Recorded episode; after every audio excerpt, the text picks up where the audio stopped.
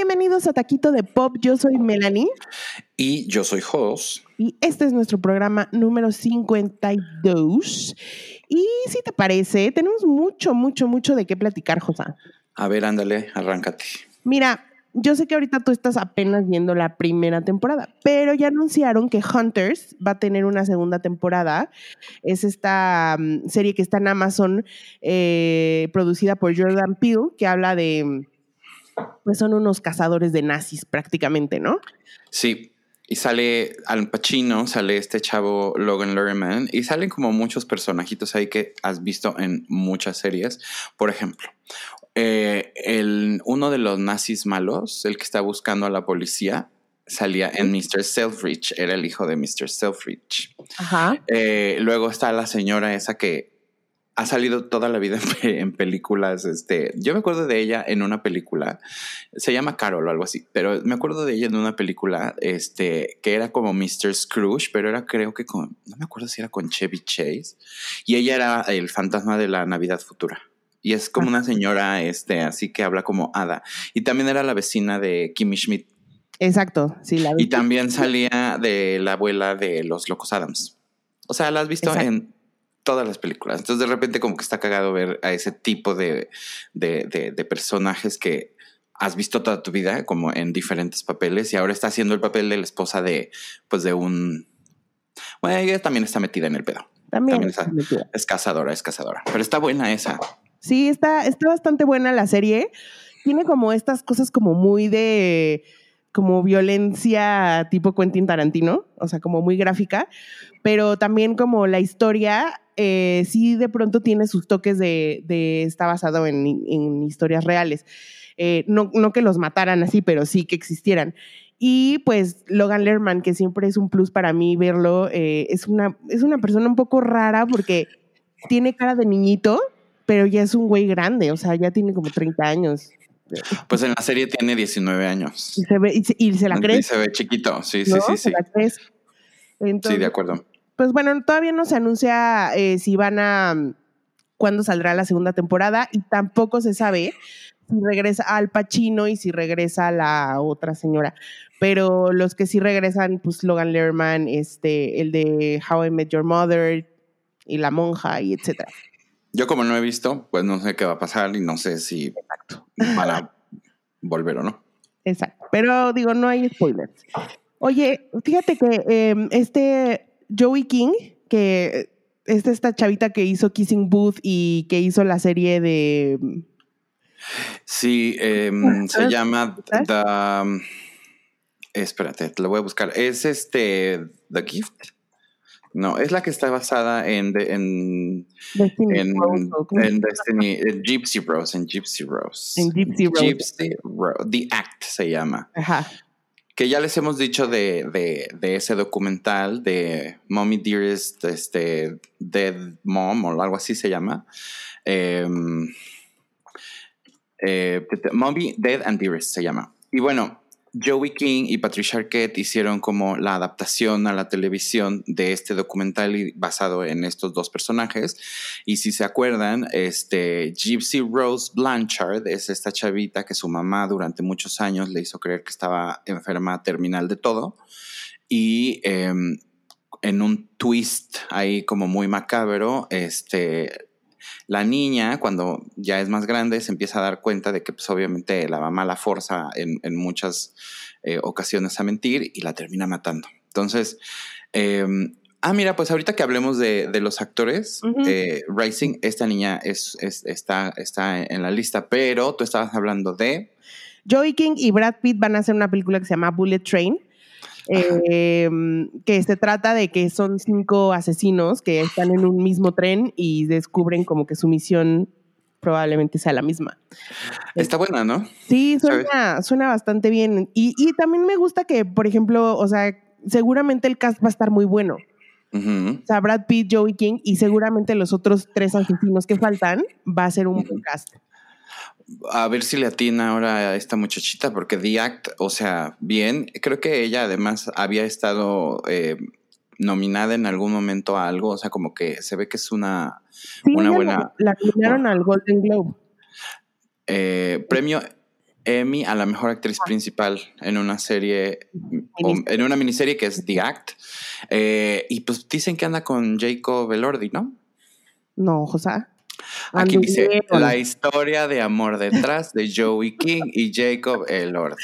A ver, Jacob Elordi y ella hicieron Kissing Booth. Kissing Booth. Cuando hicieron Kissing Booth anduvieron. Pero Ah, y ahora Jacob Elordi anda con Zendaya. Y, No, esta, pues, y esta niña hicieron ahorita la de Kissing Booth 2 y secretamente Kissing Booth 3. Eh, oh my God. ajá, que nos salve a alguien, por favor. Pero pues que, o sea, se nota que él no quería estar ahí, no quería estar ahí porque pues, no se llevan, o sea, se llevan bien, pero pues quieres estar ahí besuqueando a tu exnovia. A tu ex. Ajá. Sí, no, no, no debe de haber estado este, bien. Y lo que me gusta de esta niña es que se ve que es como, como bastante versátil. O sea, le- la estoy viendo aquí en fotos y trae como 80 diferentes tipos de, de- de pelo Sí, y entonces se ve diferente. Sí, Entonces eso está bueno porque puede ser una actriz, ya sabes que se puede construir en base a, a- a esa versatilidad. así solo no me gusta que su cara está muy llena. Pero es, bueno, muy, es muy redondita. o sea, es Se que parece tiene un mucha nariz, poco... Se tiene parece un mucha nariz, mucho labio, mucho ojo, mucho todo. Sí, se parece un poco, ¿sabes a quién? A Frances Bean Cobain. Un poquito, sí. Un poquito. Oye, eh, Mulan la iban a estrenar, iba a ser el gran estreno de, de Disney para el verano. Y bye, vámonos Pues- de nuevo pues- para Video on Demand. Pues que ya no, que el cine ya no va. Eh, no, Eh, Bueno, ahora nada más dime algo. ¿Alguien está realmente thrilled y así como súper acá por ver Mulan? pues supongo que sí. O sea, O sea, hay gente a la que le importa o no le importa. Yo creo que de igual lo van a terminar viendo. Eso es lo que voy pues. O sea, Sí. no necesariamente el tema del cine, pero pues, o sea, si los niños tienen Disney Plus, aquí no, aquí somos jodidas. Aquí no nos lo han traído. no. Este, Hasta noviembre viene Disney. hasta- y, y, y pues la verdad es que, o sea, si está disponible en una plataforma de streaming, yo creo que todavía es más fácil que la gente lo pueda ver. Sí, seguro. Oye, ahora también, ¿te acuerdas que habíamos platicado que Peter Dinklage iba a hacer una película con Jason Momoa de vampiros? Pues ahora Sí. ya tiene un nuevo proyecto que es el musical de Cyrano. Oye, le chanclea mucho ese, ese hombre. Sí. ¿Cómo es posible que tanta energía quepa en tan pequeño cuerpo? Oye, y, y en esta, en esta eh, película sale Ben Mendelssohn, que a mí se me hace uno de los actores más underrated de la historia. Eh, Es, es muy buen actor, pero lo odio. sí, es que siempre sale de malo de jerk. Uf, pero ¿No? de asshole. Ajá. Pero lo, Lo que está odio. bueno es que la música lo está, la está haciendo los de The National. O sea, incluyendo mm, a los, a los hermanos y al vocalista. O sea, Pero- básicamente va a ser un snooze fest. No, a lo mejor está padre, no sabe. No sabemos. ¿Ya oíste el nuevo disco de Taylor Swift? Pues sí, pero también está muy, o sea, también está Bonivera ahí metido. Ah, ¿verdad? Pues, Bueno, sí. Es cierto, Y- es y cierto, en es otra- cierto. En otras noticias, HBO eh, aprobó dos nuevos proyectos que son unas docuseries.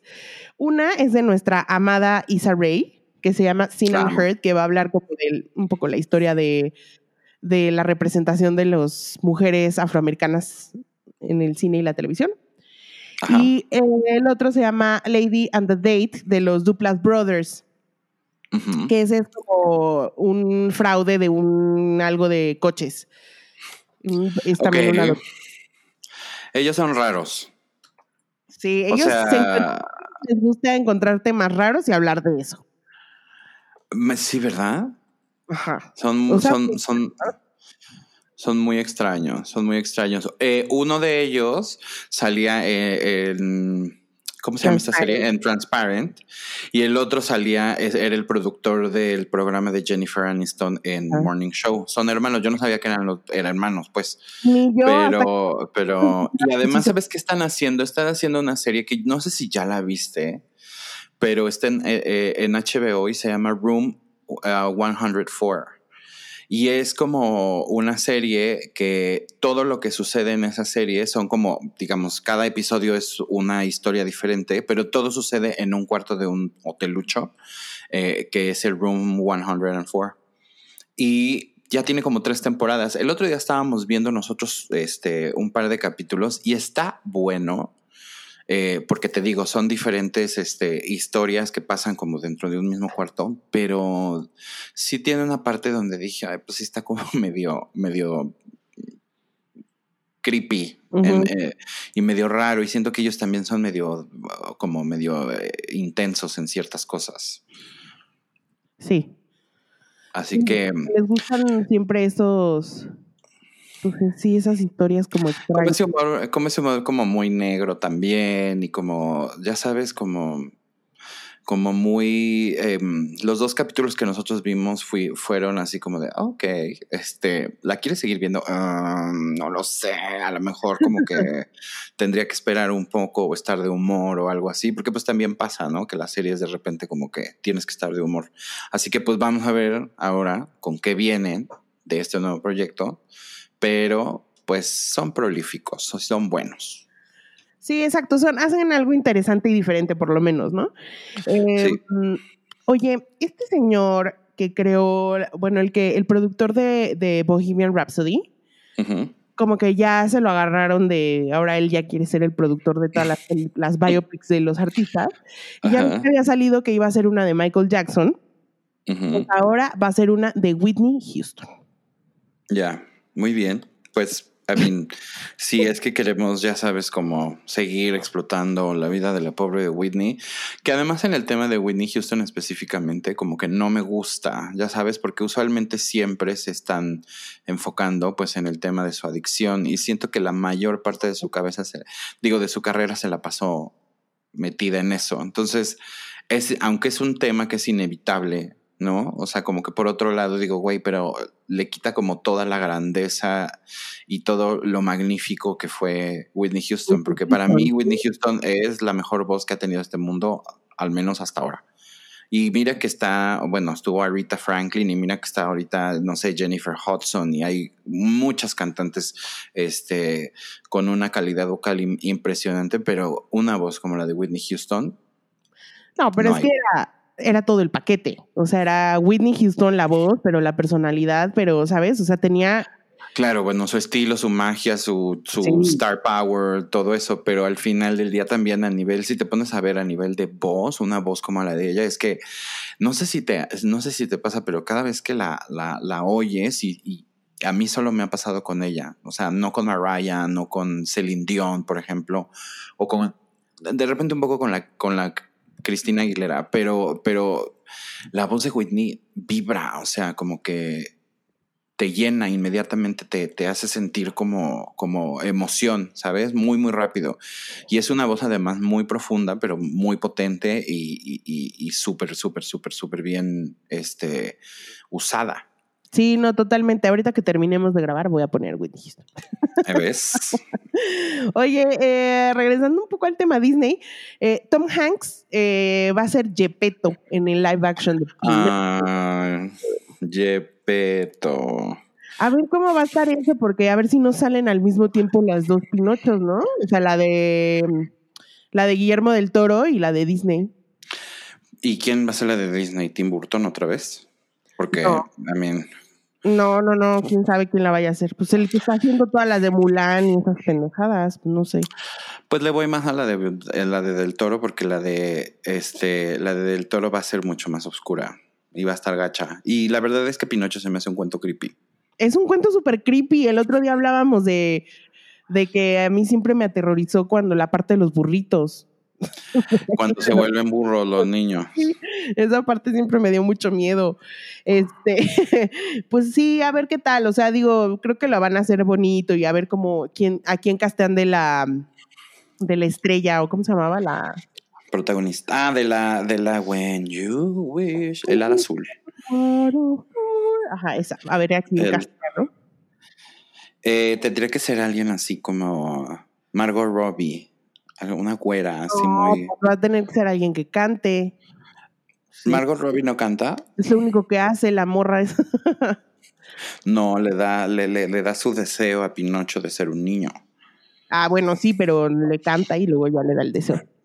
Bueno, eh, oye, fíjate que esta um, Oprah tuvo una controversia y, como que sentimos que, que podría ser como la siguiente Ellen, pero no creo. Eh, estaba hablando de que, pues estaba hablando con alguien del Black Lives Matter y de cómo les cuesta demasiado trabajo a la comunidad afroamericana como salir adelante y bla, bla, bla. Y le empezaron a decir, güey, ¿con qué huevos vienes tú a decirnos del white privilege cuando eres una de las mujeres más ricas del mundo, no? Y es como de... Estoy... ¿Estás de acuerdo con Pero también Sí, o, sea, sí, porque de alguna manera, eh, pues ella no, o sea, no estoy de acuerdo, porque de alguna manera creo que ella al final del día está, o sea, por mucho que ella tenga millones y millones y millones de dólares, ella está usando su plataforma como para dar visibilidad a ese tema. Y siento que además Oprah no fue rica toda la vida, ¿no? Entonces, es una mujer como súper, este, pues como dicen en, en inglés, self-made, ya sabes, alguien que, que, se hizo desde cero eh, y por sus propios méritos. Por lo tanto, creo que sí podría tener un poco de autoridad para poder hablar de, de un tema como el, el white privilege. Ahora, entiendo por qué de repente le dicen, porque al final del día, pues esta señora, como todas las celebridades de Hollywood, están encerradas en sus casas de 80 este, habitaciones, alberca, patio, cancha de tenis, etcétera. Eh, y siento que obviamente sus realidades, pues sí son muy distintas a las de la gente que, por, o sea, con la que quieren conectar con este tipo de mensajes, porque pues eh, creo que ahí es donde se vuelve un poco como esta parte de, pues sí, mana, pero tú estás en tu casa este, perfecta, ya sabes. O sea, vamos a ver. ¿Oprah tiene un privilegio? Sí. Yes.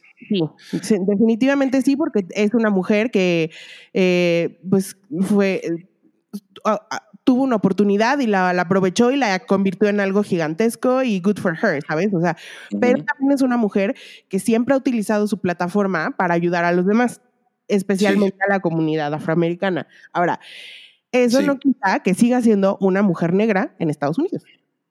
Entonces, sí tiene toda la autoridad hablar del white privilege. Y que aún siendo, aún, siendo Pratt, estoy casi seguro que a, a, su nivel, ¿no? En el nivel en el que ella se mueve, seguramente también hay algo de, medio de estas muestras un poco de repente como de microracismos, ya sabes. Por supuesto, por supuesto que sí. Y siento que la gente se confunde en decir, o sea, en lo que Oprah dice es como, a ver, el white privilege es que por tu color de piel te van a tratar diferente a, a los demás, ¿no?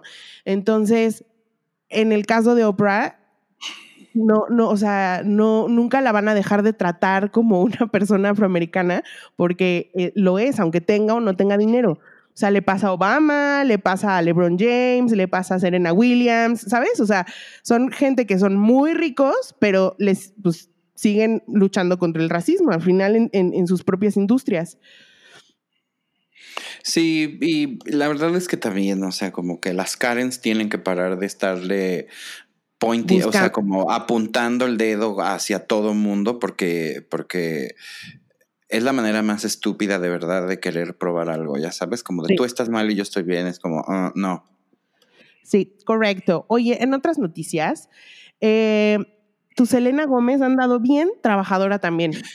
Mira qué bueno, porque la verdad es que con, todo el, el, vaivén que ha tenido este, emocional durante los últimos años, eh, es bueno que al menos esté enfocándose en, su trabajo y que eso le ayude también como a, navegar todos estos problemas que, se ve que son, son profundos. Sí, exactamente. Pues mira, ahora tiene, eh, va a tener, va a sacar la serie eh, Selena and Chef Elena Plotchev. Sí. Que lo que hizo es que cuando ahora en la cuarentena estaba ella en su casa y se conectaba con chefs famosos y le enseñaban a hacer algún platillo pues ella en su casa y ellos en la suya, ¿no? Buena idea. Entonces, es súper buena idea porque además ella se ve que no es como muy ducha para la cocina. Que no le Eh, sabe. Ajá, entonces, pues, obviamente, eh, intentar hacer como lo que los chefs profesionales pueden hacer con la- los ojos cerrados, pues no es tan fácil. Pero además, también se escogieron chefs que son como fáciles de interactuar, etcétera, ¿no? Sí, pues fíjate que justo en, en eso, este, y porque ustedes no están para saberlo, pero después de las Housewives, creo que lo que más veo en la vida eh, son programas de cocina. Yo y, también. Y son de receta y veo recetas en YouTube y así, o sea, it's- estoy entrenando, me estoy entrenando, me- soy muy autodidacta, pero todo eso la verdad es que siento que sí me ha servido para de repente tener ya como un poco más de noción. Bueno, Sí. el caso es que estaba viendo el, el programa de Amy Schumer y su marido, que ya lo hemos como, como platicado, y me pareció espantoso, espantoso, espantoso. Pues ¿Y sabes por qué me pareció malo? No porque él sea raro, porque él es raro, sino porque raro, no pues, se ve... Está en el espectro del autismo. Bueno, pero es una persona extraña, Melanie. O sea, no, no, estoy, no estoy diciendo que, que este, ¿cómo se llama? Que sea raro en un bad way. Es simplemente una persona rara y no creo que esté mal decirlo. Mm. El tema es que también el programa no se ve y no sé si es justamente porque a lo mejor a- para él es complicado algo así, pero no se ve que tenga mucha estructura. Entonces, como que improvisan mucho y ella tiene también un estilo de improvisación muy particular Sí, sí, sí. que no necesariamente todo el tiempo es gracioso. Entonces, ese no me gustó. Ahora quiero ver el de Selena, que ya vi el tráiler y la verdad se ve más divertido y se ve que ella es una tarada. Entonces, como que verla cocinar va a ser muy divertido, Sí, se ve más ligero, ¿no? Más, más ligero. ¿no? más ligero, como que eh, los, los abuelitos de Selena están ahí, entonces son sus conejillos de India, ella Sí. los que prueban las, las cosas que hace Selenita y creo que va a estar bien. Y hablando de ella, eh, también va a ser una serie con Steve Martin y Martin Short que se llama Only Murders in the Building. Martin Short. Martin Short y Ah. Martin, which is gonna be fun. Sí, porque es como otra vez el Father of the Bride, pero digamos con Selena Gómez. Par de bobos, estos dos. O sea, sin duda va a estar muy boba la, la serie, pero seguramente va a estar buena. Y está bien también que ella esté tratando diferentes cosas, porque siento que, por ejemplo, saca discos y los discos son cumplidores, no son malos, no son súper buenos, cumplen, pero ella no da seguimiento, no promociona, no hace giras, etcétera. Supongo que también tiene que ver un poco con, con el tema de su ansiedad y tal. Este, Y pues su salud, Pero- también no nada más es la ansiedad. y bueno, sí, física. Y, y tiene proyectos también de actuación que creo que también escoge mucho mejor. Y eso es como muy, como muy em, cuidadosa, digamos, en, en ese sentido. Entonces, usualmente trabaja con, digo, ya estuve en una película con Brad Pitt y con gente con un elenco como más, este, más triple A, ya sabes, más Hollywood. Eh, y ahorita pues va a ser algo donde le queda perfecto, porque siento que además debe de ser buena para la comedia. Sí, eh, sí, yo también creo que ahorita está como en un lugar, en un mejor lugar. Eh, a lo mejor ve. Y se nota que está en ese mejor lugar. Y pues, o sea, los dos proyectos suenan bastante bien. O sea, el de la cocina y el de y el de Steve Martin y Martin Short. Sí, de acuerdo. Oye, yo no sabía, o más bien sí sabía, pero no me acordaba, que la hermana de Mariah Carey está medio, eh, o sea, tiene problemas de la mente, ¿no? O sea, Eh, sí, está, está mal de la mente. Este, pues digo, Mariah también está mal de la mente un poco, pero supongo Mariah que es Mariah bipolar. está. Mariah es bipolar y la hermana creo que también. la hermana Pero la hermana está un poco más, este, más grave. Eh, porque la hermana sí, según yo, es de, de alguna manera como entrar y salir, ya sabes, de, de, de instituciones mentales. Pero las últimas declaraciones que hizo la hermana están bastante, bastante fuertes. Sí, fíjate que la hermana salió y no sé qué pleito traiga, porque traen un pleito legal ahí con la mamá, Mm, pero salió a decir que ella eh, pues está mal de la mente porque la abu- abusaban de ella de chiquita y este la hacía, la mamá la hacía ver cosas que no debía ver una niña, etcétera. Y este, y pues no sé, o sea, no sé si, si pensar que si el río suena es porque agua lleva, no sé. Pues mira, es muy probable que sí. Eh, yo me acuerdo que es más, creo que la hermana de Mariah también se sabía que en algún momento había, se, había esta- se había dedicado a la prostitución. Eh. Y esto era cuando Mariah obviamente era nadie, ¿no? Eh, obviamente pues vivieron en, en- en- en condiciones también como muy difíciles en temas de, de dinero y creo que pues obviamente el tema de los papás y ya sabes. Entonces creo que pues sí, obviamente tuvieron una niñez como más difícil que las otras o que otras, pero, pero Mariah siempre ha tenido esta parte un poco como de su vida personal familiar, como muy al margen, justamente porque pues de ahí derivan muchas cosas eh, que le afectan directamente a ella, ¿no? Como cuando, cuando ella misma tuvo eh, problemas emocionales fuertes y tuvo un breakdown y estuvo también en, en rehab y tal. Entonces, pues digo, ahí sí creo que tiene que ver eh, que es una cuestión más como hereditaria, a lo mejor, Sí, este, porque pues las dos tienen un poco, un poco eso. sí, pues ojalá y se componga la señora Carrie también. y no, o sea, no acabe mal, ¿no? Sí. O- Oye, fíjate que eh, Jared Leto va a hacer una, bio- una biografía y él va a salir de Andy Warhol. Next. Mira, hay dos Es cosas. súper pésimo Jared Leto, ¿verdad? Yo no lo soporto, no lo soporto. Este, ¿Pero se te hace no, un actor o no? O No, tampoco, nada. de te cae bien. Nada, yo creo que el tema fue este, o sea, digo, Jared Leto tiene casi 50 años. Durante la mayor parte de su vida como, como actor, creo que la hizo mejor como rockstar que como actor. O sea, no es un actor como de que toda la vida ya, no sé, o sea, estoy pensando como en un Leonardo DiCaprio, un Brad Pitt, este, Es un- gente que desde el principio estuvieron todo el tiempo como haciendo cosas muy, muy, muy chingonas. Y a Jared Leto lo que pasó, pues obviamente es que este, le dieron o le llegó más bien un papel increíble para hacer, que no digo que lo, no lo haya hecho bien, digo, este, lo hizo bien, el de Texas Buyers Club, que era una mujer transexual con SIDA, ¿no? Entonces, digo, es un papel que ya de por sí pues, suena como para que si lo haces bien, te van a premiar. Y estuvo bien dirigido, el cast de la película estaba muy bueno, ¿no? Entonces como que siento que hay, hubieron muchos factores que lo ayudaron y también como que de alguna manera pues Hollywood le quiso dar ese ese estatus, ¿no? Como de ganador del Oscar. Pero después de eso, Melanie, ¿qué ha hecho? El peor Joker de la historia. Eh, tiene una secta donde él es el manda más y tienes que pagar como para que te voltee a ver. Y ahora quiere hacer a Andy Warhol, que además Andy Warhol ya lo hicieron un chingo de veces. Sí. O sea, ya salió en The Fact, en Factory Girl, ya salió. O sea, hay muchas películas donde ya, ya hablamos de Andy Warhol. Pero no sé si han cost- o sea, no sé, no me puedo acordar, pero no sé si ya contaron, según yo sí, ¿no? Ya contaron su historia de niño y por qué siempre traía la cara blanca y esas cosas. Ya la contaron, ¿no? Ay, seguro. Oye. Seguro.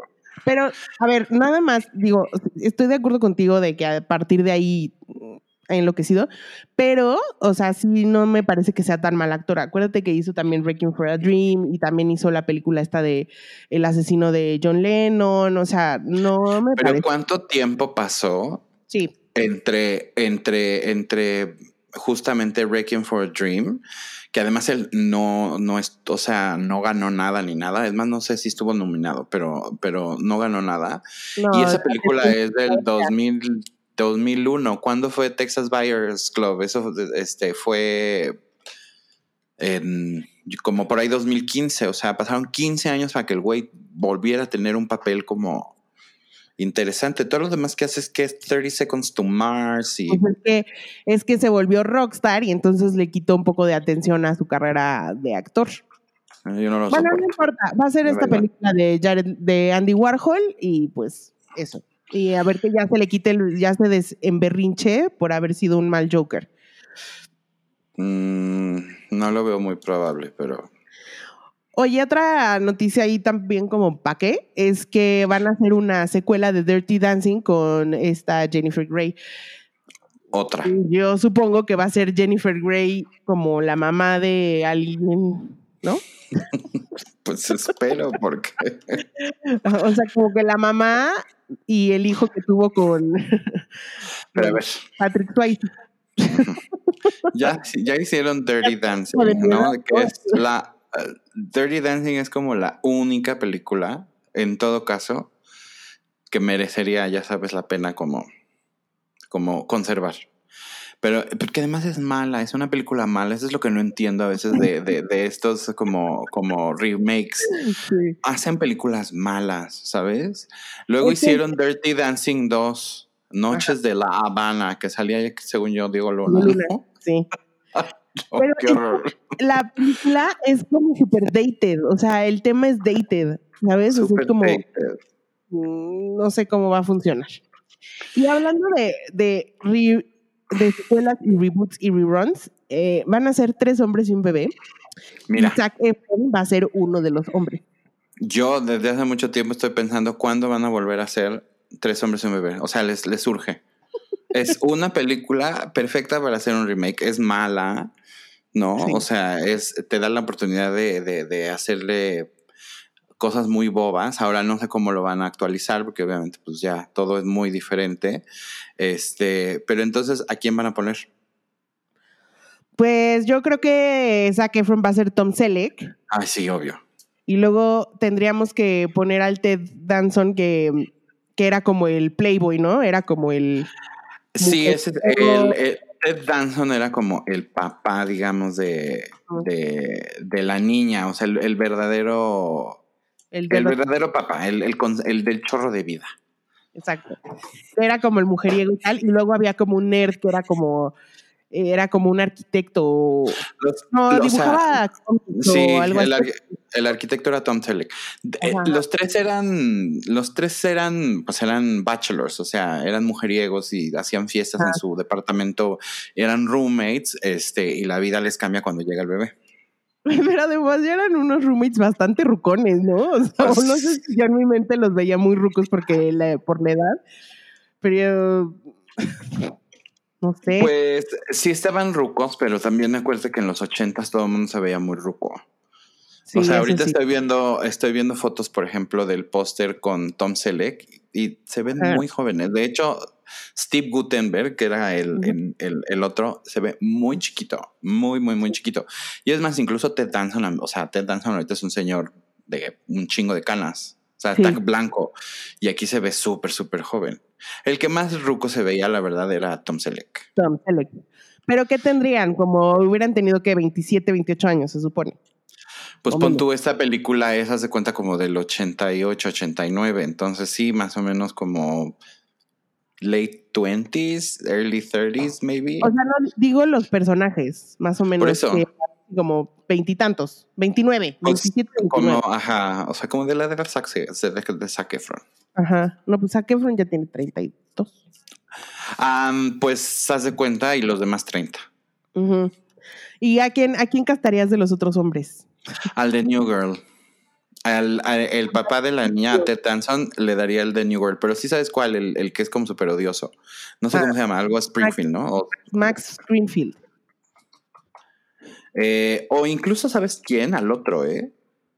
A Jake, ¿Cómo se llama ese? el que sale de Ese. en New Girl.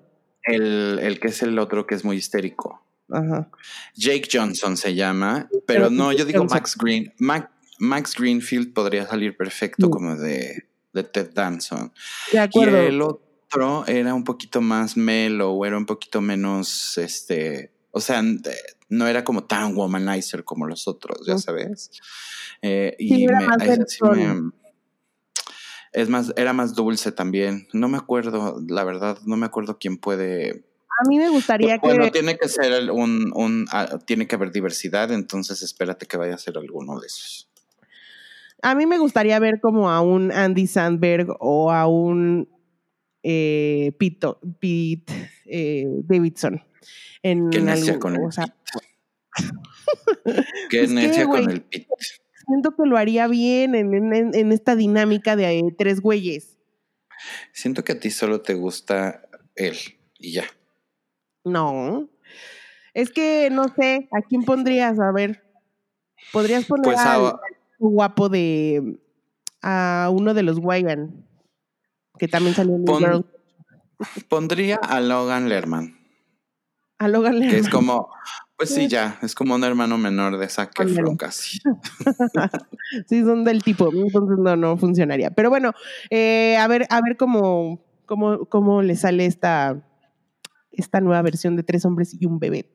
Y ya por último, eh, mi Reese Witherspoon, que la quiero mucho, eh, va a tener dos películas en Netflix, producidas por ella y protagonizadas por ella, por supuesto. Entonces, ¿Cómo le chanclea la Reese? ¿Cómo le chanclea? creo que en una va a ser como que es una mamá y va a dejar a su hijo teen porque va a ir a descubrir qué es lo que en verdad quiere en su vida. Ok. O sea, en, en las dos va a ser una mamá. que es como Me gustaría que Reese, me gustaría que ahora hiciera algo diferente. Eso es Pues lo que le pediría. Que hiciera La una loca. Porque si te fijas en Big Little Lies y en Little Fires Everywhere, es un poco el mismo papel. Sí, sí, sí, o sí, sea, es mamá. la, la, la mamá, este, helicóptero, histérica, controladora, ya sabes, como. Correcto. Y la primera va a ser un rom-com y la segunda te digo que es como más, este... eh, Más drama. Sí, una es que ella se embaraza como a los 45 años. Bueno, es Es una que. también- ¿sabes? Como una de esas power bosses y tal, y se embaraza sin querer y tal. Entonces va a ir de eso la historia. La otra es como más de, de buscarse a ella misma. Y eso. Eh, Mm, la prefiero también en rom-coms, si no va a ser otro papel diferente al de la mamá histérica, la verdad. a ver qué Y, tal. ta- y también va a ser, digo, eso es nada más en Netflix, también va a ser este eh, Legally Blonde 3 y tiene ahí más cosas. Exactamente. Pues con eso terminamos nuestros taquitos de esta semana y vamos a pasar al tema principal, que eh, lo que queremos hablar es de... Eh, el Young Hollywood. Eso quiere decir que son como las celebridades, eh, ya sean eh, cantantes o actores, incluso de repente puede haber en la lista, este, bueno, obviamente, este, puede haber a lo mejor como, como creadores de contenido, pero no va a salir ningún imbécil, ¿eh? O sea, más bien es los que creemos que, que son pues más decorosos y decentes. Interesante. Exacto. También, ¿sí te acuerdas? O sea, por ejemplo, en los ochentas teníamos como un star system de, de actores jóvenes que se volvieron ahora los, los grandes actores de Hollywood, ¿no? Entonces, Sí. en esa época estaba que tú, Johnny, Johnny Depp, que Robert Downey Jr., que este, Brad Pitt, estaba eh, Sarah, Mi- este, Jessica Parker. Jessica Parker. Ah, entonces eh, está Winona Ryder, o sea, como esos que ahorita ya son estrellas consagradas del cine y de la televisión, etcétera. Entonces, ¿quiénes van a ser estas nuevas personas que ocupen esos lugares? ¿No? Exacto. Serían este- Entonces, mira, vamos a empezar con esta chiquita que se llama Maud Apatow. Maud Apatow es hija de Jude Apatow y de Leslie Mann. Eh, y pues prácticamente ella está en películas desde que nació, porque creo que su primera película fue de chiquititita en, en esta de Knocked Up, donde salía eh, este gordito. ¿Cómo se llamaba este gordito que es bien marihuano? Seth Rogen y, y Heigl, la Catherine Heigl. Y, Eh, ajá, y ella salía de hija de Paul Roth, y que era la hermana, la hija de la La her- hermana de Exacto. Pero bueno, eh, Maud ha estado ya en Euforia, tiene un, un- un- papel ahí en, en, en Euforia, también sale en Hollywood eh, y creo que también sale de la hermana de Pete Davidson, ¿no? En. The King of Staten Island. Justo que Entonces, es, justo es esa película es del papá, o sea, la dirigió el papá, pero ella sale de la hermana. Es, es, ¿sabes qué? Es una niña que tiene madera de, o sea, es- hace una comedia muy buena. como la del papá. Sí, Y se ve que, se ve, ¿sabes qué? Se ve que es alguien que tiene muchas referencias gracias al Mm. papá. Seguramente. Luego, algo que me, que me da eh, gusto ver en este tipo de, de, de- listas a- es a Aquaria, que es este, la ganadora de, de Drag Race Season 10. Pero Aquaria, pues bueno, además de que es flawless, ¿no? O sea, su estilo y su drag es como súper, súper limpio. Pero al final, pues ya está modelando este, con IMG, que es una agencia súper buena de, de modelos y ha hecho campañas con MAC, con Moschino, con H&M, con, eh, ha salido en Vogue Italia. Y la verdad es que me parece que además es, este, es una drag queen como muy eh, involucrada, muy... em, todo el tiempo, todo, sí, muy woke todo el tiempo está como muy involucrada y haciendo como de alguna manera activismo. Este, y eso creo que también es un buen elemento para este tipo de, de celebridades, porque al final del día, pues no nada más es que vayas y seas como famosa, ya sabes, sino es que haces con esa plataforma y cómo la usas este, a favor de, de, de apoyar temas este, pues que son, son importantes. Sí, y además también está súper interesante empezar a ver que, o sea, ella es, pues es una drag queen, ¿no? Al final es una, un- una performer, pero está padre ver como que ya se van integrando dentro de la en- dentro del mainstream de manera muy, muy orgánica. Eh, si te acuerdas, eh, Aquaria también fue mm, eh, en el Met Gala del año pasado, Sí. Fue como una de las embajadoras del Met Gala, por ejemplo. Sí. Entonces ya, ya también las están incluyendo porque al final también el mundo del, del drag, del drag pues ha, ha creado muchísimas tendencias de moda. Sea, Explotó, explotó, explotó 100%. Y eso sí se le debe a, a RuPaul, nos guste o no. Eh, creo, que, creo, creo que RuPaul fue, fue la, la, la que puso todo esto y de alguna manera pues el hecho de que hayan construido, digamos, Drag Race durante todos estos años para llegar a esto, pues las, las, las, las drag queens que ahorita entren les va a tocar de verdad como cosechar mucho de lo que las, este, las drag queens de las temporadas anteriores sembraron, ¿no? Después seguimos con las coreanas de Blackpink. Estas son un cuarteto de chavas este, de, de, de Corea. So, ellas son como las reinas, hace cuenta, indiscutibles de, del K-pop. Eh, ahorita están haciendo, están preparando como su, su crossover al, al mercado más de, de, Estados Unidos y están preparando ya un, un, disco donde supongo van a cantar en inglés. No creo que vayan a dejar de cantar en coreano porque that's the point, pero creo que van a tener canciones este, en inglés. Estuvieron con Lady Gaga ahorita haciendo un, una colaboración para el último disco de, de, de ella, de Cromática.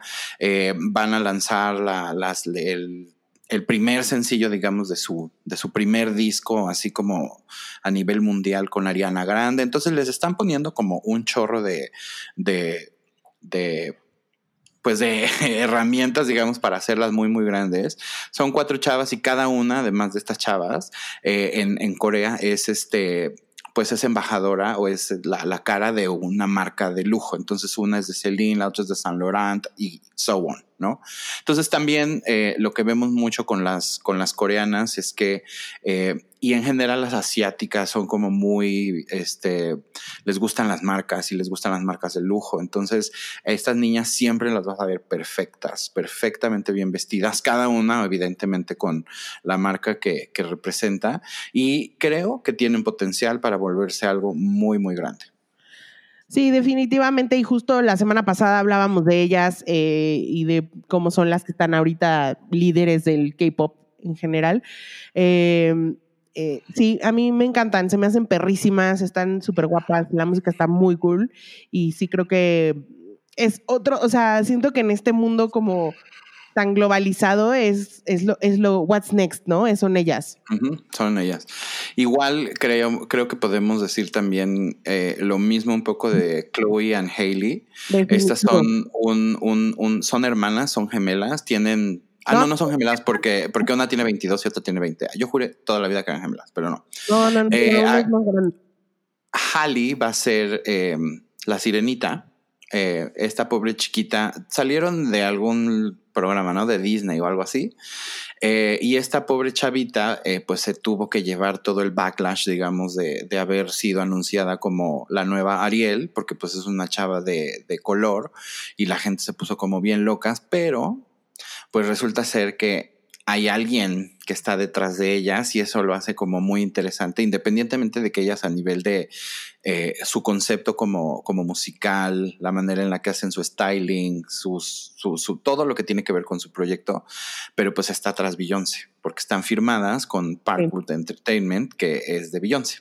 Entonces, pues ahí ya traen como un endorsement bastante, bastante, bastante fuerte y la verdad es que creo que ellas sí o sí lo pueden sostener.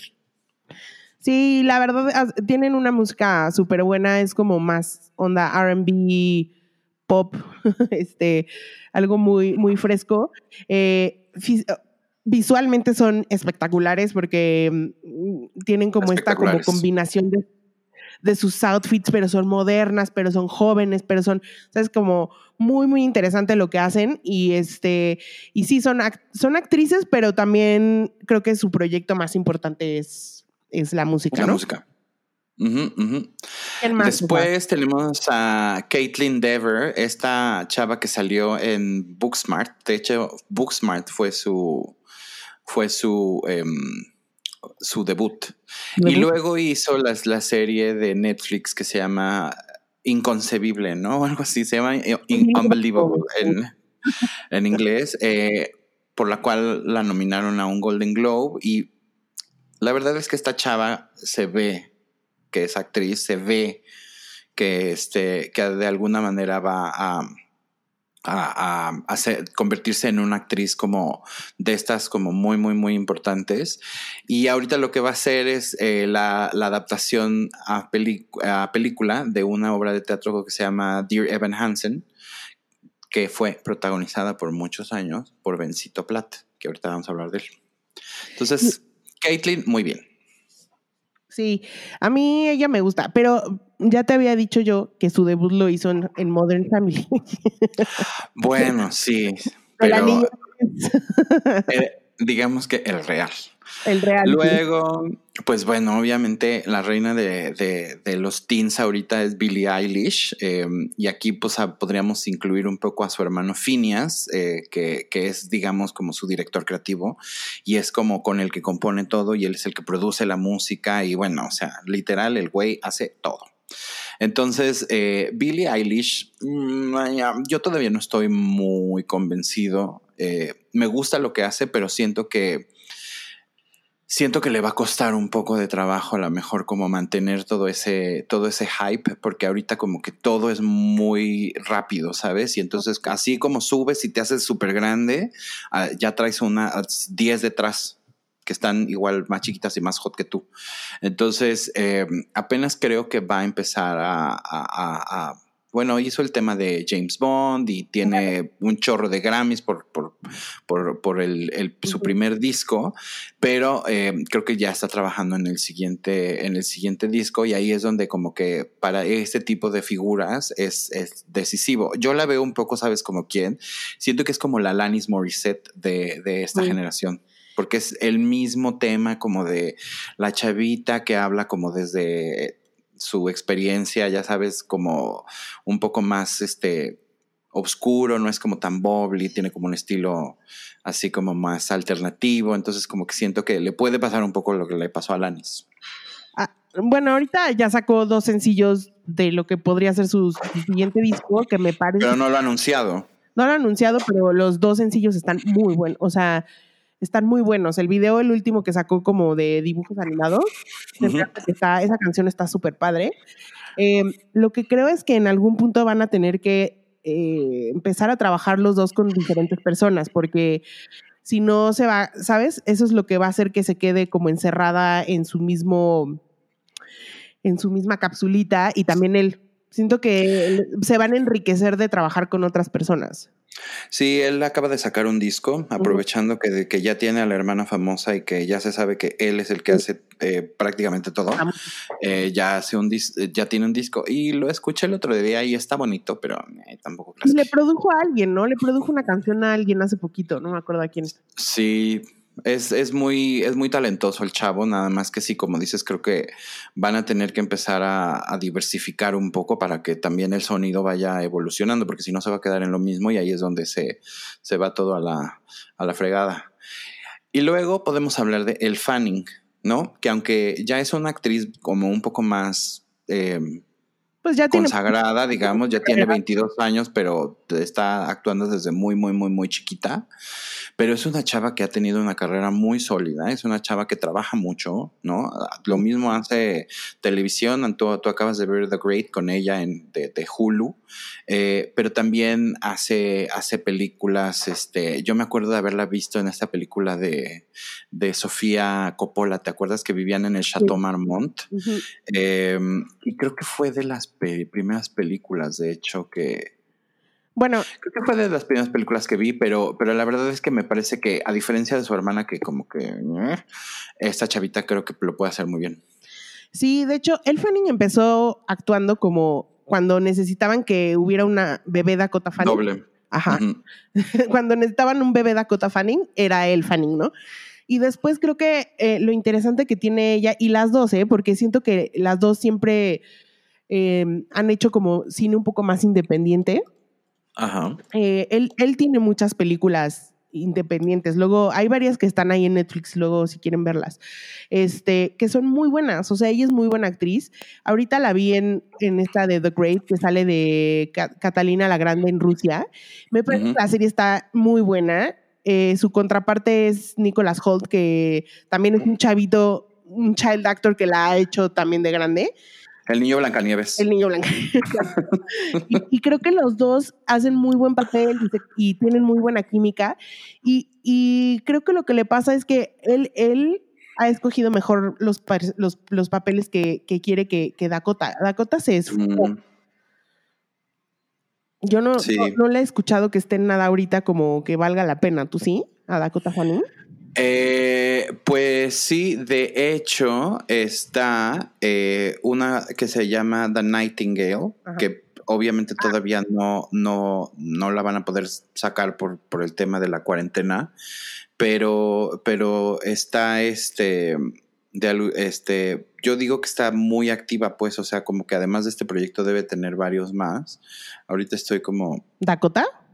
Sí, como googleando a ver si le veo más, pero... de The Nightingale va a salir con él, ¿no? Con, eh, con la hermana. O sea, salen las dos. Sí, sí, sí. Y también está padre verlas juntas. Sí, siento que... A mí esta niñita me, me gusta mucho y me gusta... Em, se me hace que va, que va a tener una carrera sólida y con un futuro prominente. ¿Qué opinas de Shira Haas, la protagonista de Unorthodox de Netflix.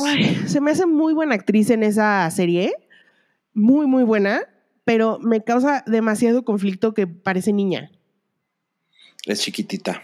O sea, o sea, de tamaño es mini y además, no sé, o sea, siento que la veo y tiene cara de niña, entonces me perturba mucho cuando la veo teniendo sexo o cosas así, porque siento como de, no, güey. Bueno, pero te debería de perturbar ver teniendo sexo a mucha gente también, ¿no?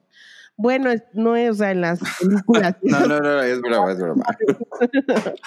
Em, sí, me parece que, que, está interesante que obviamente sea una actriz que no sea gringa. Tiene esta onda medio de Natalie Portman, ¿no? También, digo, Natalie Portman también es israelí, entonces a lo mejor como que... Y la verdad es que sí es buena actriz. Ojalá que, este, ojalá que la veamos en, en en más cosas.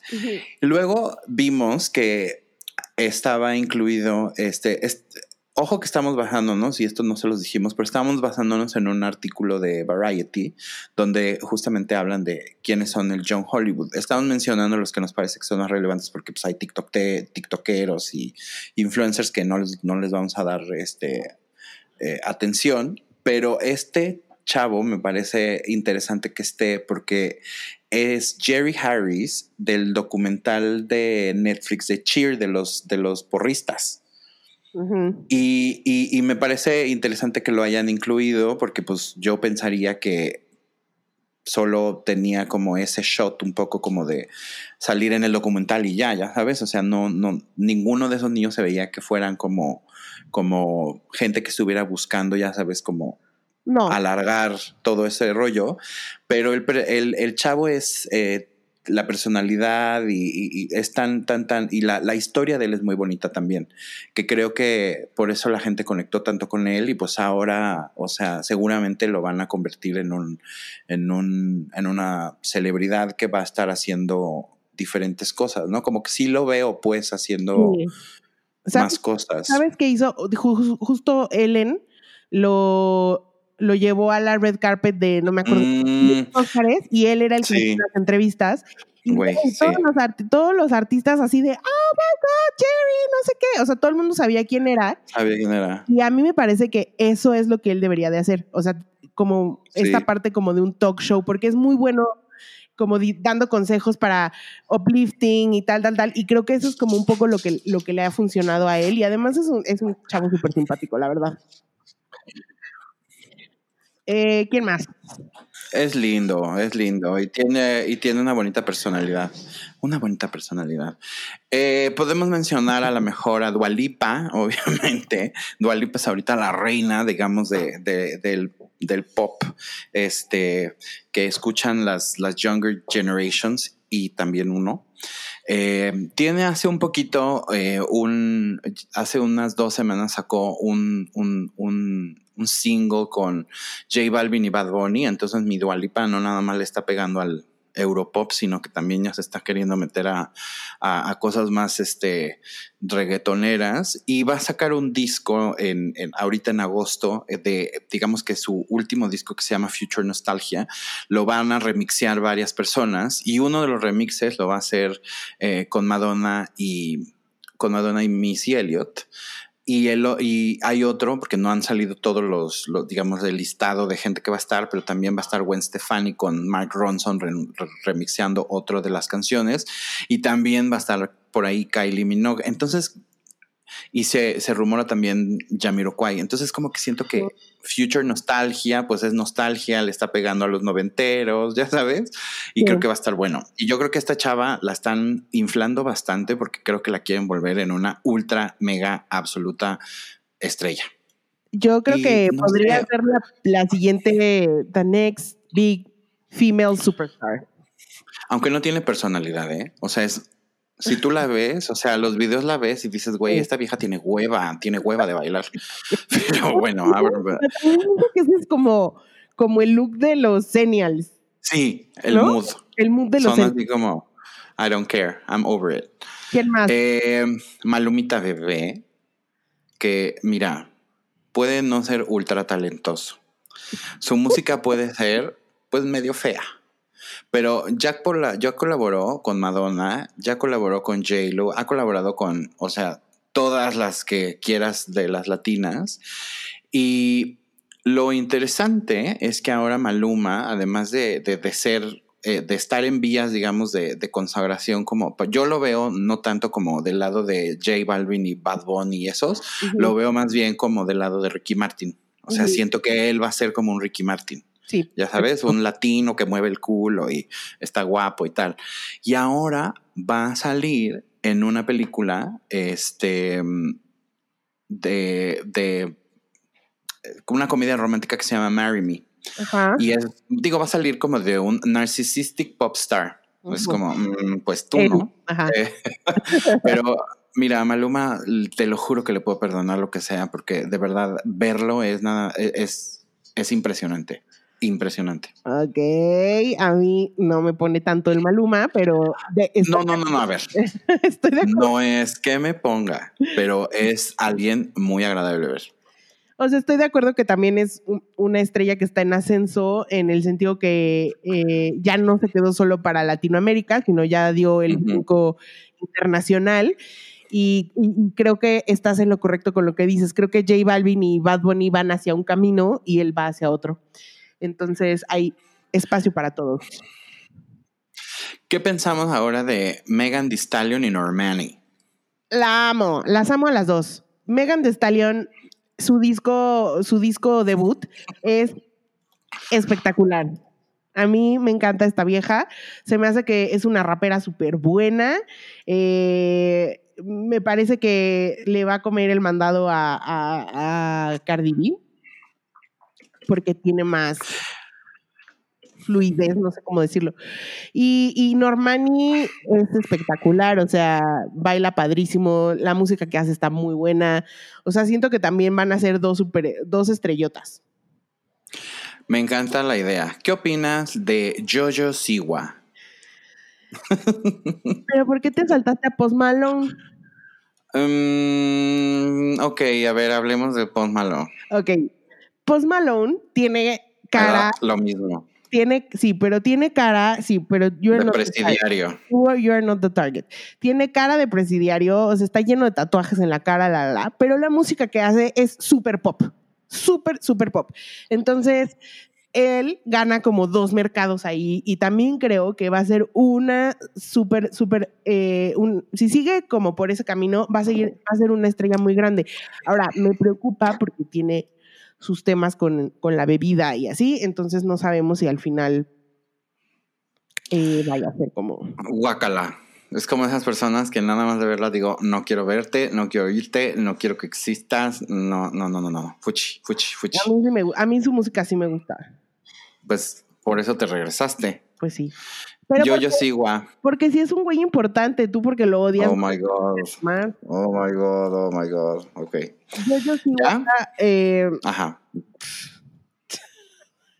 Güey, Yo-Yo Siwa es, no sé qué pensar de Yo-Yo Siwa. Jojo Siwa es como la encarnación, así como si, si, si como si dijeras. No, no, no. Eh, ajá, pero como si Lisa Frank, ya dijeras, una, una niña inspirada en Lisa Frank. ¡Pum! Exacto. Jojo Siwa. Bueno, esta niña empezó, según yo, en las, en las Dancing Moms, ¿no? Sí, es de esas. Y luego se hizo como muy famosa porque también hace YouTube y, canta y actúa y tal. Y tiene muchos negocios. Y uno de sus negocios es que tiene una línea de moños. Sí. de los moños que ella usa, obviamente. Un, no, no, no, una línea. Un imperio. Un imperio tiene.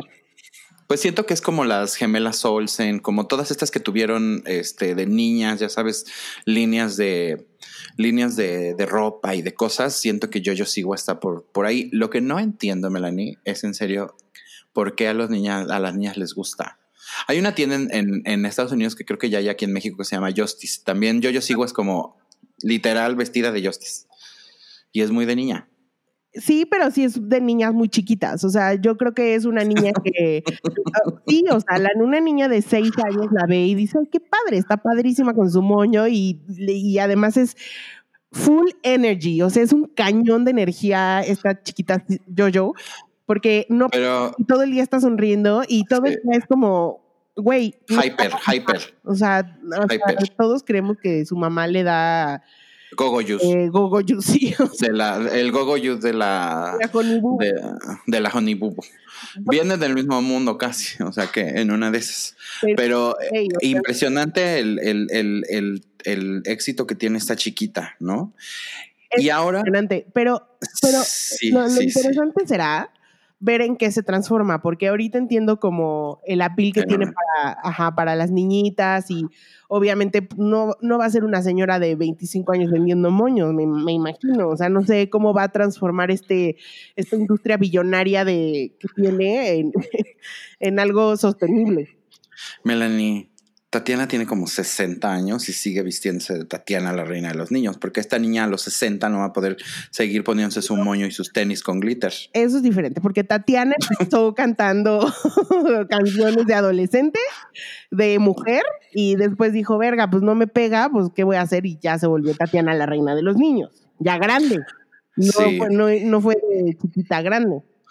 Oye, sin mucho detenernos porque ya no tenemos tanto tiempo, pero te quiero dar una lista de otras personas que no están en la lista de Variety que a nosotros nos parece que deberían de estar en esa lista y a ver qué, opinas. Por ejemplo, el cast de Euphoria, la serie de HBO, bueno, pues está Zendaya, que es una gran actriz.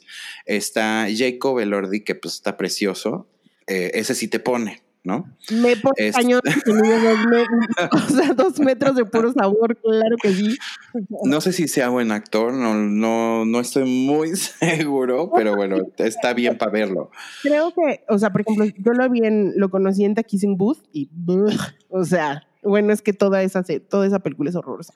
Pero ya lo ves en, en Euforia y no me parece tan malo. Hay que ver qué otra cosa puede hacer. Sí, Está en Euphoria también Hunter Schafer, ¿no? Que es increíble. Eh, y Barbie Ferreira, que es como una de nuestras favoritas, pero bueno, además también están todas las otras niñas, ¿no? Que también se ve que, que pueden despuntar. Después tenemos, hablamos de, de, de Caitlin Dever, este, que salió en Booksmart, y pues no podemos dejar fuera de la lista a nuestra amada Vinnie Feldstein. Yo no sé por qué que también lista. Es, sí, ¿verdad? Es raro. Que también salió en, en Booksmart, pero Beanie también salió en la película esta de Lady Bird con, con Shorsha, este, Ronan. Eh, ella también era como, era un poco el mismo papel de Booksmart, pero el, el, de Booksmart era como más sassy, la gordita. Eh, y Vinny, pues ahorita ya está protagonizando también películas, va a salir en, en, en, bueno, se rumoraba y les dijimos aquí que, que era posible que Ryan Murphy la pusiera como en, la, en el reboot de Glee, donde ella sería, supongo, la nueva Rachel. Eh, y hablando de Vinny, su mejor amigo es Ben Platt, que ustedes saben que tengo una obsesión con, con, con, él, con, es que esa voz de él, de verdad, hace mucho no oía una voz como la de él. Y bueno, Ben Platt está en The Politician, es cantante, tiene un especial en Netflix de, de, de, su música, estuvo en Broadway mucho tiempo y me gustaría ver a Ben Platt haciendo también algo distinto, porque siento que es como este este mismo universo, digamos, ¿no? O sea, como de el actor que canta, como que quiero ver algo como, me gustaría verlo en una película, por ejemplo, de superhéroes, dándose chingadazos con alguien. Yo creo que sí podría hacerlo, ¿no?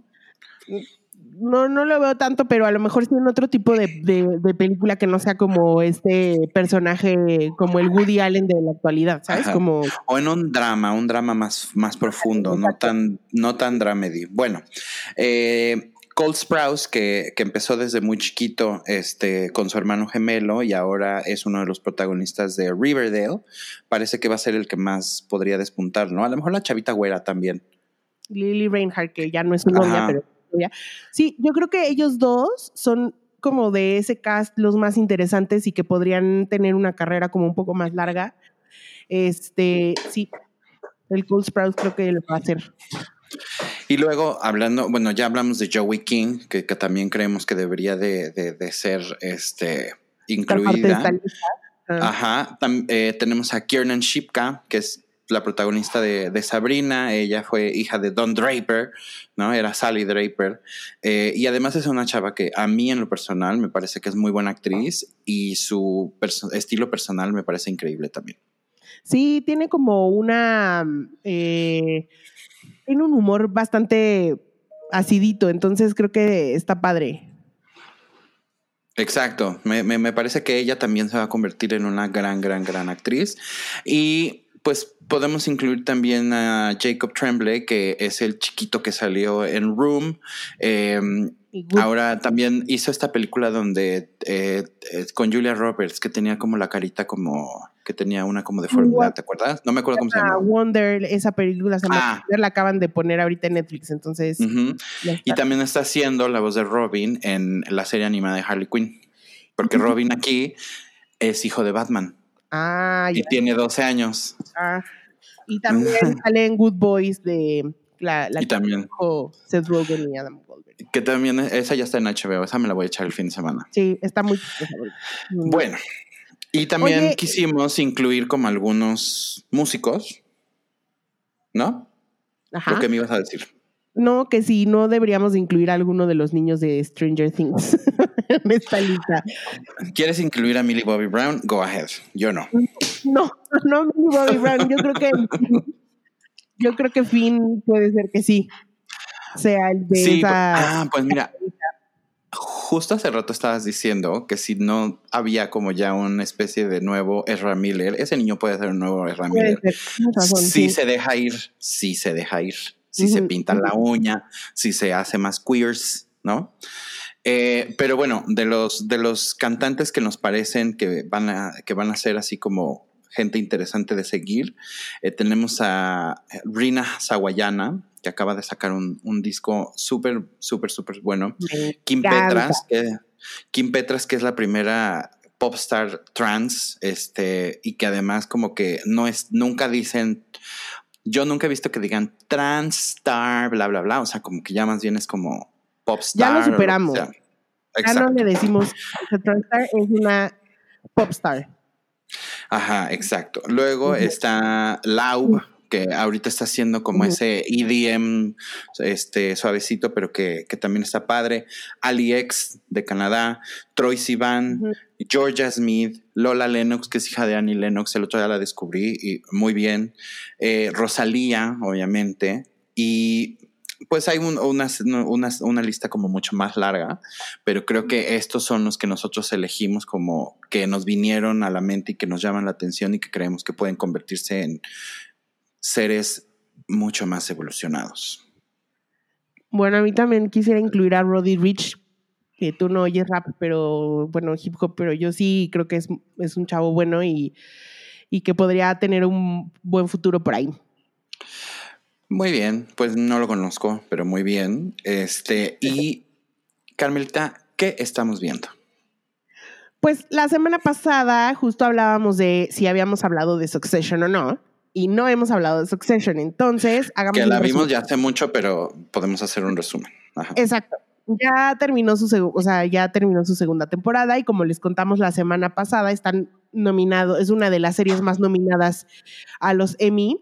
Em, justo mm, lo que está bueno y está interesante es que es una, es una serie eh, sanguinaria, son unos salvajes en esa serie, ¿no? O sea, es una familia que son súper billonarios, dueños de un conglomerado de, medios de comunicación. Está un poco basada en la vida de los Murdoch, ¿no? De Robert Murdoch. Mm, ok. Hijos, ajá. Y, y por ahí también van agarrando como situaciones de otras familias prominentes. Por ejemplo, ahí tienen una, una medio historia que se parece a algo que pasó en Disney. Entonces van juntando como, como esto y es una historia donde como que es mucha tensión entre ellos. Es una familia, son tres hermanos, no, son cuatro hermanos y este y prácticamente están luchando para ver quién va a ser el, heredero, ¿no? De la de la fortuna del papá. El papá es un hijo es un hijo de la chingada. o sea, no hay otra forma de describirlo. Y cada uno tiene sus su personalidad. O sea, está Kendall, que es como, bueno, está el mayor, que ni me acuerdo cómo se llama, Carter, que es un pendejazo. O sea, es un bueno para nada, él le dan su dinerito. Un junior. Es un junior. Es un junior. No le interesa, él quiere fama, él quiere...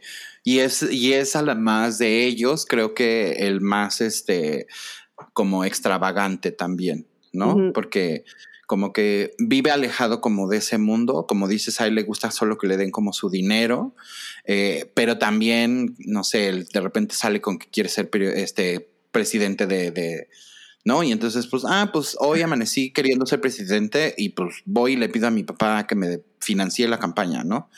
Eh, cosas muy, muy, muy, muy absurdas, que también está padre porque es como otro aspecto de la gente rica, que es muy annoying, que es muy annoying, ¿no? Sí, sí, totalmente.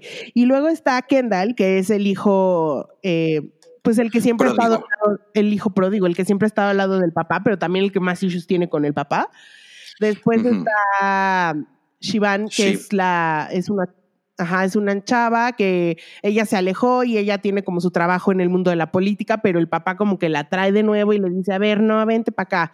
Y luego está eh, Ronan, que es el este Kieran Culkin, que pues es un junior, pero ese, es un ese no tiene no tiene moral ese güey, ¿no? Es como Es un cínico. Es un cínico. Ajá.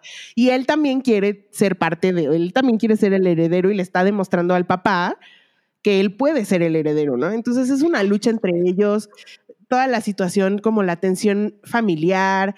Eh, es, es, es, está súper bien escrita, la verdad, la serie y tiene los mejores insultos de la historia.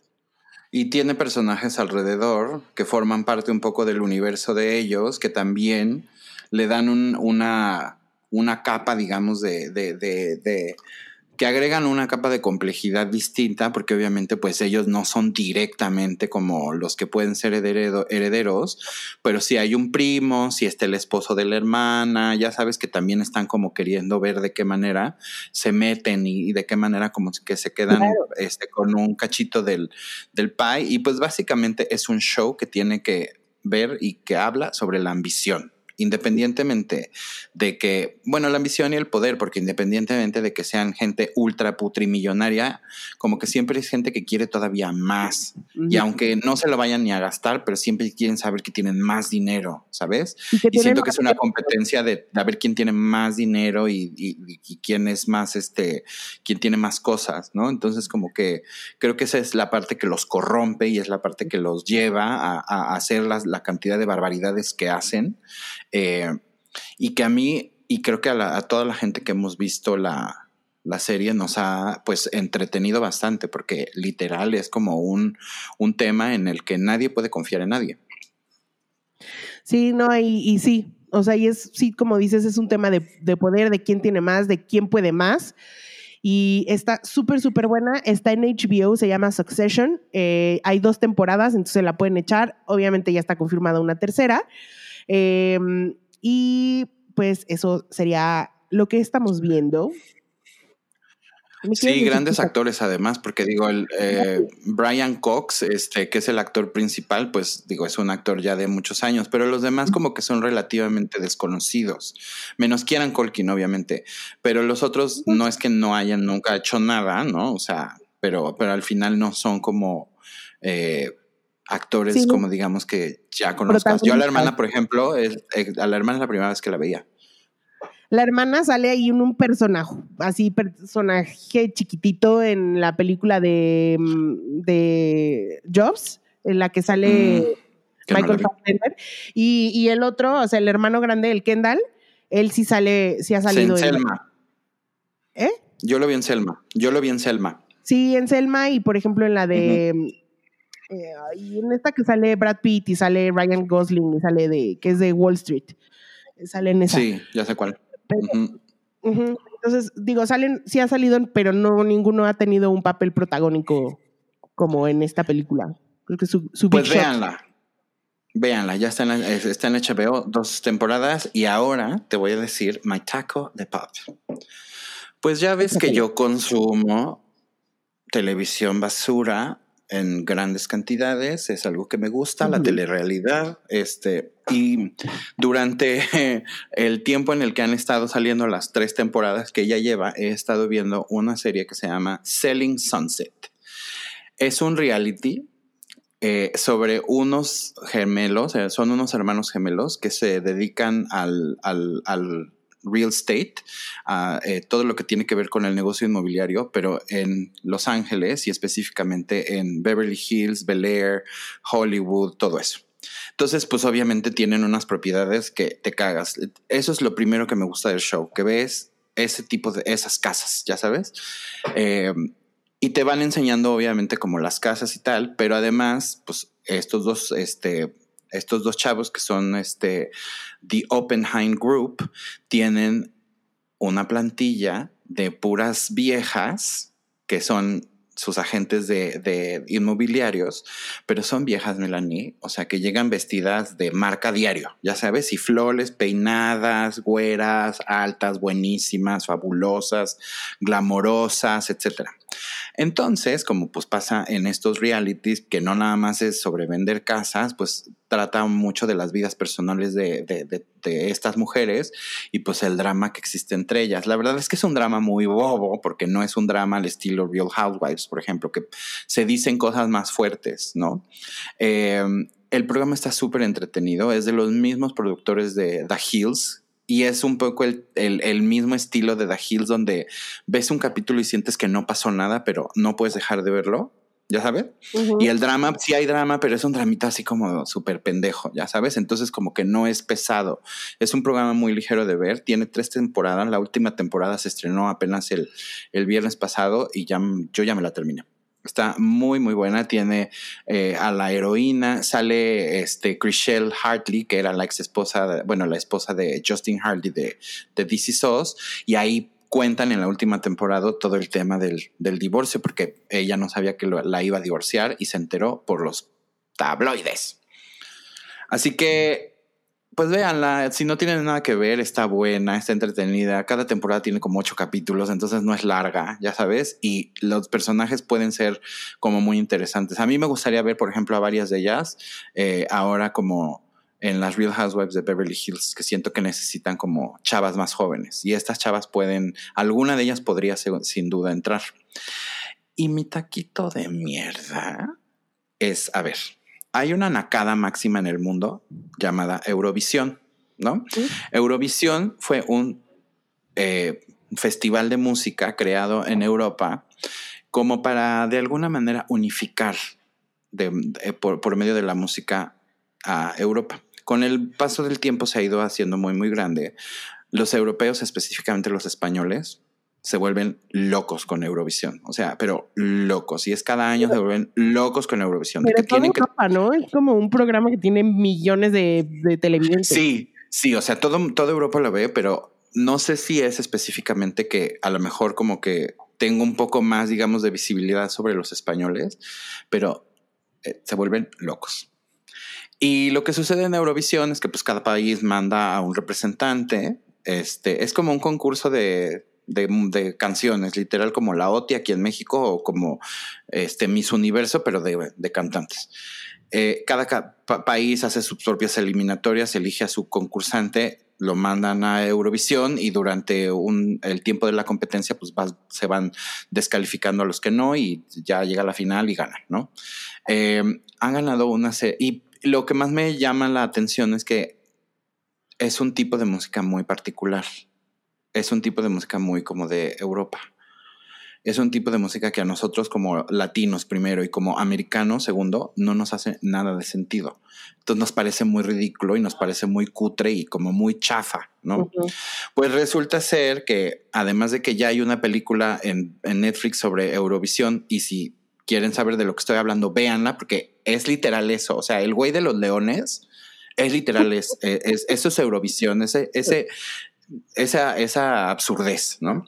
Eh, la película de Eurovisión está, está cagada, pero te digo, habla, habla un poco por eso. Y resulta ser, Melanie, que no conformes con hacer esa barbaridad de, de, de festival en Europa, lo quieren traer a Estados Unidos. Entonces ahora va a haber Eurovisión USA. Y pues supongo, eh, supongo que de alguna manera la idea es crear el primer Eurovisión, que no sea Eurovisión, sino Amerivisión. Y, y, supongo que en el, en, el, en el futuro, digamos, vamos a tener ahí como a los mexicanos, a los argentinos, a los brasileños, a los... ¿Que no eso se llama Viña del Mar? No, Viña del Mar es muy de los chilenos, nada más. Y nadie lo ve, más que los chilenos. Yo no veo, aquí nadie ve el Viña del Mar. Pero sí hay una competencia de, no te dan la, la paloma de no sé qué, la gaviota de oro, no sé qué chingados. Es un concurso de canto también. Creo que es distinto.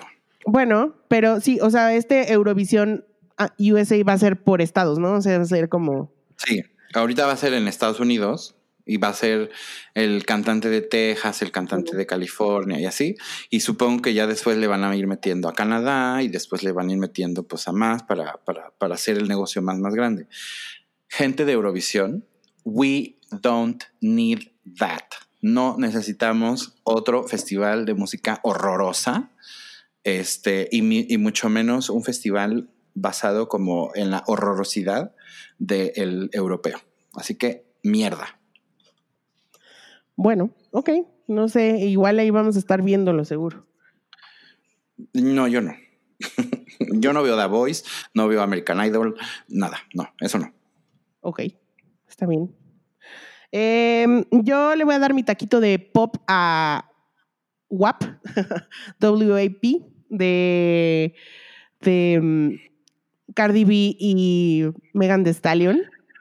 Sí, porque eres una cochina. Güey, es una suciedad. Es suciedad así a la vista de todos, al alcance de todos. Es una cosa espectacular de mal gusto. Eh, me encantó la canción, me encantó el video. Estoy como un poco obsesionada viéndolo todos los días. Eh, güey, no sé, o sea, no te puedo explicar por qué me gusta tanto, pero se me hizo que está padrísimo. Eh, y, me gusta que estén estas dos mujeres súper importantes en el mundo del, hip hop juntas.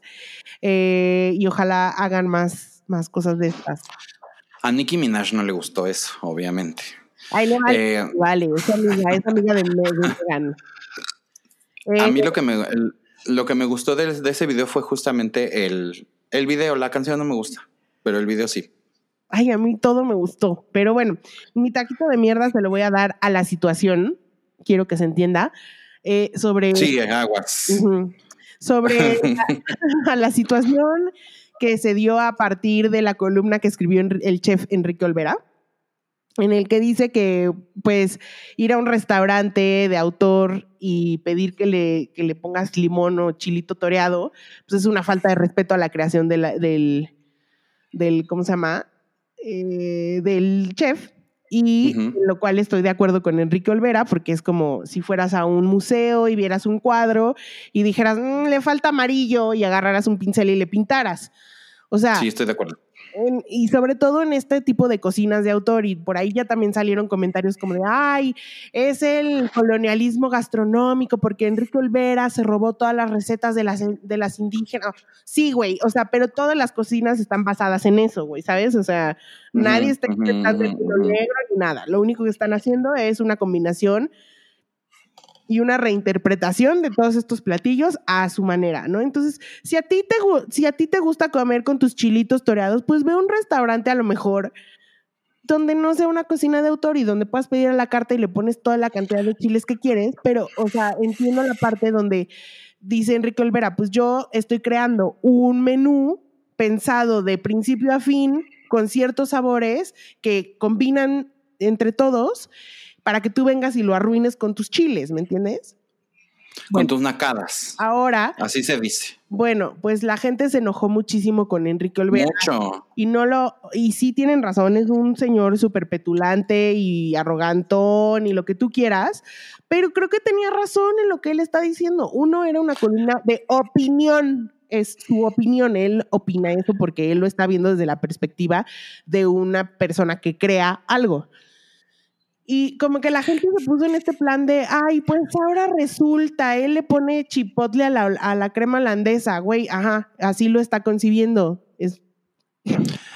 Yo creo que lo que sucedió fue que el, o sea, que esta columna de opinión estaba dirigida a alguien, era una pedrada, no una columna porque al final lo que dice algo así como de que el famoso no sabes quién soy, eh, que a veces obviamente pues lo hemos escuchado en miles de cosas, ¿no? De gente que llega y dice, no sabes quién soy. Pues también podría ser eh, causa de contagios de gente que caprichosamente se niega a hacer algo tan sencillo como ponerse un cubrebocas en medio de una pandemia que tiene sometido al planeta entero. Entonces creo que están lanzando una crítica como de los mismos nacos que me vienen y me dicen que no le que quieren chiles toreados, son los mismos que se rehusan a ponerse una máscara y por eso estamos como estamos. O sea, le está diciendo a esa gente ignorante lo que es correcto, son, es ignorancia, ¿no? Pero creo que lo que sucedió fue que esto le cayó mal a más de uno de la gente que está detrás del gobierno del presidente que tenemos, eh, porque obviamente pues se dejó ver un poco como ese, ese elitismo y ese clasismo, ya sabes, de, soy un chef súper pipi, pipi, pipi, y no me gusta que me vengas y me pidas chiles. Ya hablamos que está en todo su derecho, ya hablamos que tiene toda la razón, pero creo que lo que mm, no... Lo que ardió. Lo que ardió fue que le dijera ignorante a la gente y refiriéndose también específicamente al presidente que no usa cubrebocas en ningún en ninguna situación. La otra es que yo había leído que uno de los más asiduos clientes de Pujol, su restaurante, es el hijo del presidente. Entonces, ese, ese no sabes quién soy, probablemente sí va dirigido a, a esa familia. Y los chiles toreados también y los chiles toreados también. Entonces, pues bueno, imagínate. Levantó con la, con la legión de gente que tiene atrás de, de, él, este, defendiendo sus estupideces, pues obviamente se le van a ir encima a este güey. Como dices, la mierda es la situación, no uno u otro. Exacto. yo siento que no estás en todo tu derecho de comer como a ti te dé la gana, pero siento que si vas a ir a, a, gastar un dineral en el menú creado por un chef reconocido, pues cómete lo que te da el chef. Claro. Y ya. Y pues bueno, Enrique Olvera pues también tendrá sus opiniones de la gente que nos gobierna y pues también de la gente ignorante que no se pone el cubrebocas. Sí, estoy de acuerdo. Hasta aquí. de mierda. Taquito de mierda, exacto. Taquito de mierda en salsa de... De chipotle. De, chile toreado. Holandesa de chipotle. Pero bueno. Chiles toreados. Y, limón, porque también dijo que le pedían limón. Y sí, o sea, perdón. Una persona que llega a un restaurante a quererle decir al restaurante cómo cocinarlo. O sea, yo digo, a ver, no le pongas chile, está bien. Si tiene salsa, no le pongas, pónmela al lado, está bien. Pero si vienes y le dices, oye, fíjate que a mí me gusta que los camarones al mojo de ajo no lleven ajo. ¿Me los puedes hacer sin ajo? Es una nacada. Perdón, perdón, pues perdón. No, no, salgas de tu casa, no seas ignorante. No salgas de tu casa y cómete tus camarones al mojo de ajo sin ajo en tu casa. O sea, o pídelo en un Vips, no vayas a una cocina de autor o no pidas camarones al mojo de ajo y pide una pechuga de pollo asada, que se, ya sabes cómo va a venir. Exacto. Ya sabes a qué vas a ver.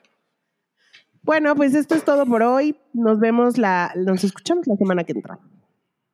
Sí, miren, nos tardamos un poco en subirlo un día, pero lo hicimos más largo. Entonces tienen taquito de pop para toda la semana. Que estén muy bien. Adiós. Bye.